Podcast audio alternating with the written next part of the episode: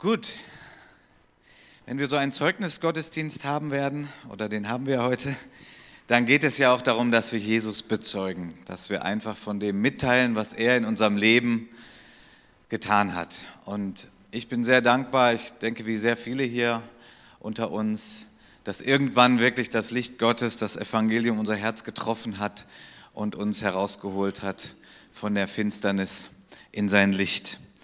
Ähm, ich hörte heute Morgen äh, in einer Andacht, die ich gehört habe, äh, folgenden Vers in Sprüche 10, Vers 12, da heißt es, ähm, vor jedem Menschen liegt ein Weg, der richtig zu sein scheint, aber dennoch in den Tod führt. Vor jedem Mensch liegt ein Weg, der richtig zu sein scheint, aber dennoch in den Tod führt. Das ist eine gute Beschreibung auch, wie das in meinem eigenen Leben war, denn ich war wirklich auf dem Weg des Todes. Ich war nun nicht todkrank, aber ich war einfach ohne Sinn und Ziel und Hoffnung für mein Leben und äh, dachte, okay, so ist irgendwie der Weg des Menschen, bis mir dann jemand von Jesus erzählt hat, Jesus bezeugt hat. Und deswegen möchte ich euch jetzt alle schon ermutigen, dass ihr mal so innerlich kramt und schaut, was könntet ihr heute auch zur Ehre Gottes hier weitersagen.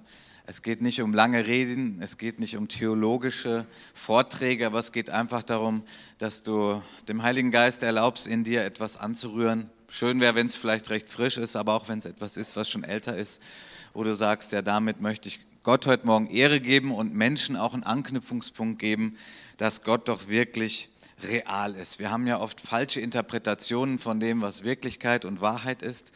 Und die richtige Interpretation bekommen wir immer durch Jesus, der selbst die Wahrheit ist. In den letzten ähm, Wochen hatte ich ja von Predigtthema her viel vom Heiligen Geist her hier gepredigt und ich möchte einfach nur drei so Schlagsätze noch geben, bevor wir gleich das Abendmahl feiern. Was tut Gott in unserem Leben? Also Gott führt uns, wenn wir ihm Raum geben, vom Chaos zum Shalom. Direkt ganz am Anfang die erste Erwähnung über den Heiligen Geist in 1. Mose 1 in Vers 2 lautet, die Erde war wüst und leer, es lag Finsternis auf der Tiefe und der Geist Gottes schwebte über den Wassern. So die Erde war wüst und leer. Hebräisch steht da Tohu wa Wohu. Also daher kommt der Begriff Tohu wa Bohu. Ich weiß nicht, ob ihr Jüngeren, ob ihr das noch benutzt, aber als ich Kind war, war das schon ein gängiger Begriff für Durcheinander und der kommt aus der Bibel. Das ist Hebräisch und es das heißt wüst und leer, öde. Ähm, man kann sich natürlich die Frage stellen, wie kann das sein? Ich meine, Gott hat doch die Erde gemacht und Gott ist doch gut und er hat alles so schön gemacht. Nun, nicht wenige Theologen und Bibelausleger sagen, ja, Gott hat es schön gemacht, aber hier ist das Chaos auf die Welt gekommen, als der Teufel bestraft wurde für seinen Hochmut. Und er hat natürlich dann die Sache wüst und leer gemacht, also chaotisch gemacht und dunkel gemacht. Und dann kommt eben der Heilige Geist und er macht es schön, er macht es neu, er macht es ordentlich. Das ist das Wirken Gottes in unserem Leben. Und das habe ich in meinem Leben erleben dürfen und bin da so dankbar für. Und dieser Prozess läuft immer weiter, dass der Geist Gottes mein Leben vom chaotischen Zustand zum Shalom bringt. Shalom ist ein Wort, was ich sehr liebe, muss man aber vielleicht erklären. Es ist das hebräische Wort für Frieden. Aber es bedeutet viel mehr als Frieden. Es bedeutet auch Wiederherstellung.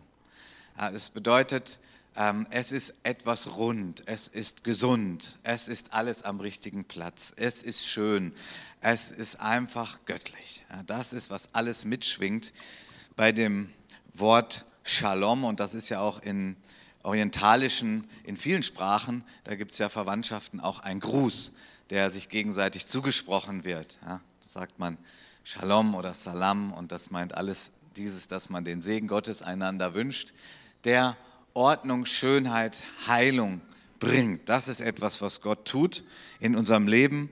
Manchmal radikal durch Befreiung von einer Sucht, aber auch ganz allmählich ordnet und sortiert er unser Leben.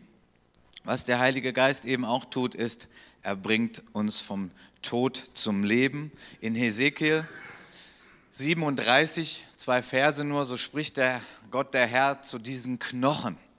Ja, welche Knochen. Nun, der Prophet Hesekiel bekam eine Schau von Gott, einen massiven, großen prophetischen Eindruck. Und es bezog sich in erster Linie auf das Volk Israel, das in keinem guten Zustand war. Und er sah Israel eigentlich wie eine Leiche, also die auch schon skelettiert ist. Also es war sicherlich kein schöner Anblick. Aber Gott will seine Macht einfach erweisen und auch deutlich ausdrücken, dass es für ihn nichts gibt, was zu tot ist, als dass er es nicht wieder lebendig machen könnte. Also dieser Anblick, den Hesekiel da hatte, der war zum Erschaudern. Der war bestimmt irgendwie FSK 16 oder 18, ja. Das war nichts für Kinder. Ähm, aber was Gott damit zeigen wollte, äh, war, und wenn es noch so tot ist, ich kann sprechen und es wird lebendig.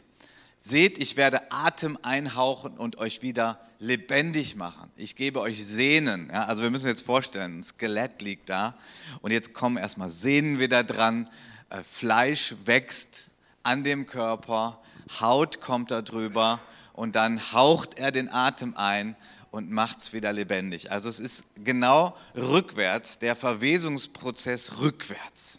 Ja? Also Gott heilt. Und das ist so ein mächtiges Wort, dass wenn du heute hier sitzt und sagst, ich habe ein Problem, ein wirklich großes Problem und ich habe eigentlich keine Hoffnung oder kaum Hoffnung, dass Gott hier noch etwas tun könnte, möchte ich dir dieses Wort sehr ans Herz legen. Gott kann und Gott will heilen und vom Tod zum Leben bringen und wieder lebendig machen. Und daran sollen wir dann erkennen letztlich, dass er der Herr ist. Und wir wissen, dass dieses Wort natürlich uns allen gilt, die wir gläubig sind. Wir werden ja mal irgendwann sterben und unser Körper wird auch verwesen. Aber Gott wird Leben sprechen, so wie er uns innerlich durch die Wiedergeburt schon lebendig gemacht hat, zu neuen Identitäten in Christus. So wird er uns dann auch einen neuen Leib wieder schenken oder einen erneuerten Leib. Das ist seine Macht, dass wir auch dann leibhaftig auferstehen werden, wenn wir hier körperlich zunächst sterben werden. Und eine dritte Stelle, ich habe es überschrieben mit vom Angst zum Frieden in Johannes 20. Wir nähern uns ja auch der Ostergeschichte und hier geht es um Jesus, den Auferstandenen. Johannes 20 Abvers 19. Als es nun an jenem Tag, dem ersten Tag der Woche, Abend geworden waren, die Türen waren verschlossen an dem Ort, wo die Jünger sich versammelt hatten, aus Furcht vor den Juden ja, den Juden, die Christus nicht erkannt haben, sondern die ihn als Irrlehrer und Gotteslästerer identifiziert haben und ihn letztlich mit ans Kreuz gebracht haben. Und dann kommt Jesus, der, der, der Gra das Grab konnte Jesus nicht halten. Ähm, und dann kommt Jesus einfach durch die Wand, ja, in den Raum, in ihre Mitte. Verschlossene Türen sind kein Problem für Jesus. Er kommt in die Mitte und er sagt, Frieden sei mit euch. Er sagt Shalom. Ja, er sagt Shalom. Und als er das gesagt hatte, zeigte er ihnen seine Hände und seine Seite als Beweis dafür, ich bin der, der gekreuzigt wurde, aber ich lebe. Da wurden die Jünger froh, als sie den Herrn sahen. Und da sprach Jesus wiederum zu ihnen, Friede sei mit euch, Shalom. Gleich wie mich der Vater gesandt hat, so sende ich auch euch.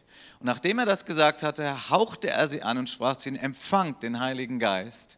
Und welchen ihr die Sünden vergebt, denen sind sie vergeben. Und welchen ihr sie behaltet, denen sind sie behalten.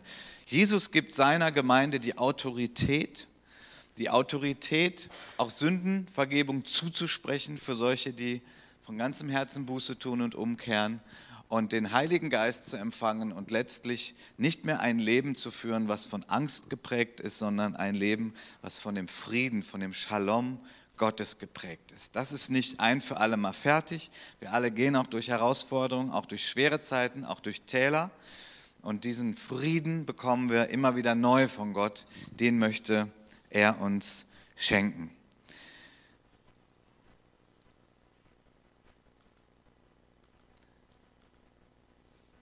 Gut. Und dieser Jesus hat kurz bevor er starb und auferstand, das Abendmahl eingesetzt, das, was wir jetzt auch gemeinsam feiern wollen.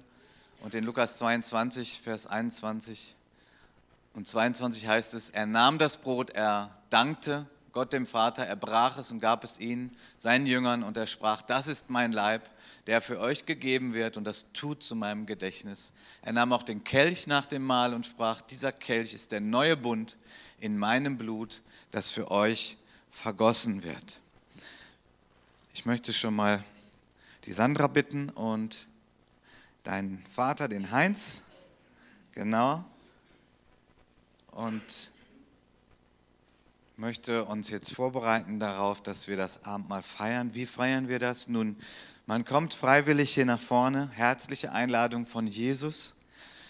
Die Schrift sagt deutlich, dass es wichtig ist zu unterscheiden, dass das jetzt nicht eine Mahlzeit im eigentlichen Sinne ist, sondern dass das in gewissem Sinne eine kleine Mahlzeit ist, die aber den Kern hat, dass es um Jesus Christus geht. Und wenn du sagst, ich glaube an Jesus und ich weiß, dass ich Vergebung für meine Schuld braucht, brauche und dass Jesus Christus durch sein Sterben am Kreuz diese Vergebung für mich vorbereitet hat und ich sie im Glauben empfangen darf, bist du herzlich eingeladen. Wer sagt, das glaube ich eigentlich nicht, den möchten wir doch dann bitten, das zu respektieren, dass das hier für uns eine Handlung ist und Christus ist hier und das Ganze ist kein Spiel. Gott ist hier als der Lebendige und ähm, so sollten wir das dann auch behandeln. Wir nennen das ja auch heilig und das stößt manche ab, dass sie denken, oh heilig, dann, dann bin ich ja überhaupt nicht würdig, dahin zu gehen. Das ist nicht damit gemeint, sondern es ist damit gemeint, alle, die Christus aufgenommen haben in ihr Herz, ihr seid von Gott heilig gesprochen. Ja, das ist übrigens höher, als dass der Papst euch heilig sprechen würde. Ihr seid heilig gesprochen durch Gott selbst, weil ihr euer Leben ihm anvertraut habt und Vergebung eurer Schuld habt und auch sagt, Jesus Christus ist mein Herr, ihm folge ich von ganzem Herzen, ihm gehört mein ganzes Leben, alles, was ich bin und habe. Das ist die Voraussetzung, das Abendmahl zu feiern. Wenn du sagst, aber da fällt mir gerade ein, wenn ich so mal zurückdenke, da gibt es schon was, da habe ich doch ein schlechtes Gewissen, dann klär das noch vorher mit Gott ab. Bitte ihn um Vergebung aber die Schrift sagt deutlich, lass dich dadurch nicht abhalten. Bitte ihn doch um Vergebung und dann komm und hab Gemeinschaft mit Jesus. Und hierdurch haben wir auch die tiefste Gemeinschaft miteinander als Gemeinde, als Leib Christi.